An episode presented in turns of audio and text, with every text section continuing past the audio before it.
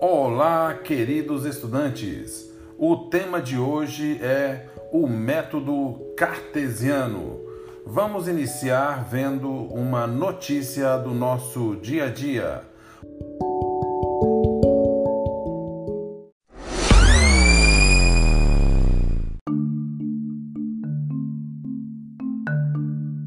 O NB Ceilândia, 10 anos produzindo saúde e saberes. É uma notícia do dia 30 de 8 de 2018, retirado do site UNB Notícias. Vemos aqui que a universidade é o lugar privilegiado do produzir conhecimento científico. É lá que se estuda como fazer ciência e se faz ciência. Nesse sentido, vamos estudar um pouco sobre o pensamento de René Descartes.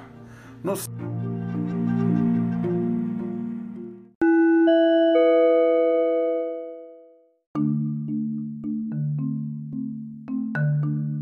século XVII, Descartes propôs um método racionalista denominado método cartesiano que consiste em uma série de procedimentos para bem conduzir o pensamento daquele que medita filosoficamente em busca da verdade.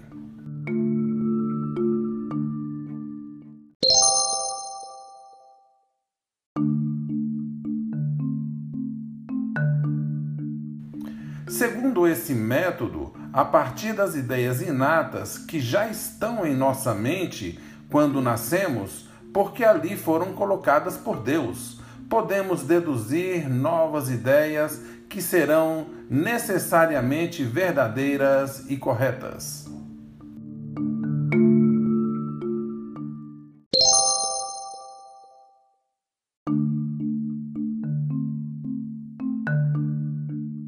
Mas, como isso não deve ser feito sem um instrumento seguro e confiável para distinguir o certo do duvidoso, Descartes criou o método cartesiano, um caminho seguro a seguir, pautado nos seguintes procedimentos.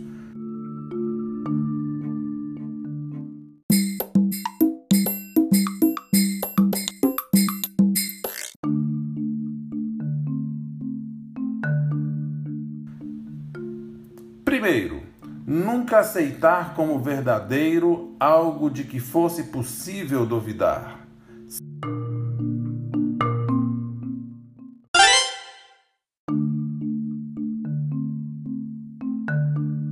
Segundo, dividir os problemas em problemas menores que sejam mais fáceis de resolver.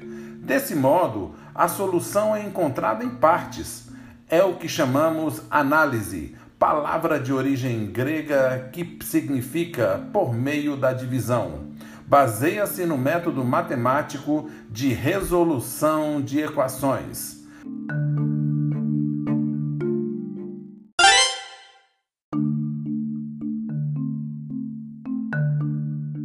Terceiro, conduzir o pensamento de forma ordenada, indo sempre do mais simples para o mais complexo.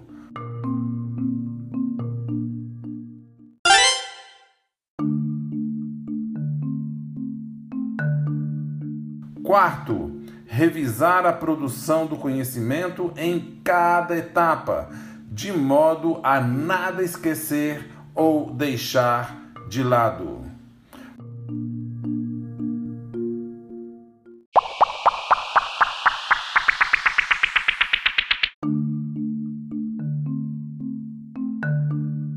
Vamos ver um pouco agora uma poesia de Fernando Pessoa, onde ele fala sobre a ciência. A ciência, a ciência, a ciência. Ah, como tudo é nulo e vão. A pobreza da inteligência ante a riqueza da emoção.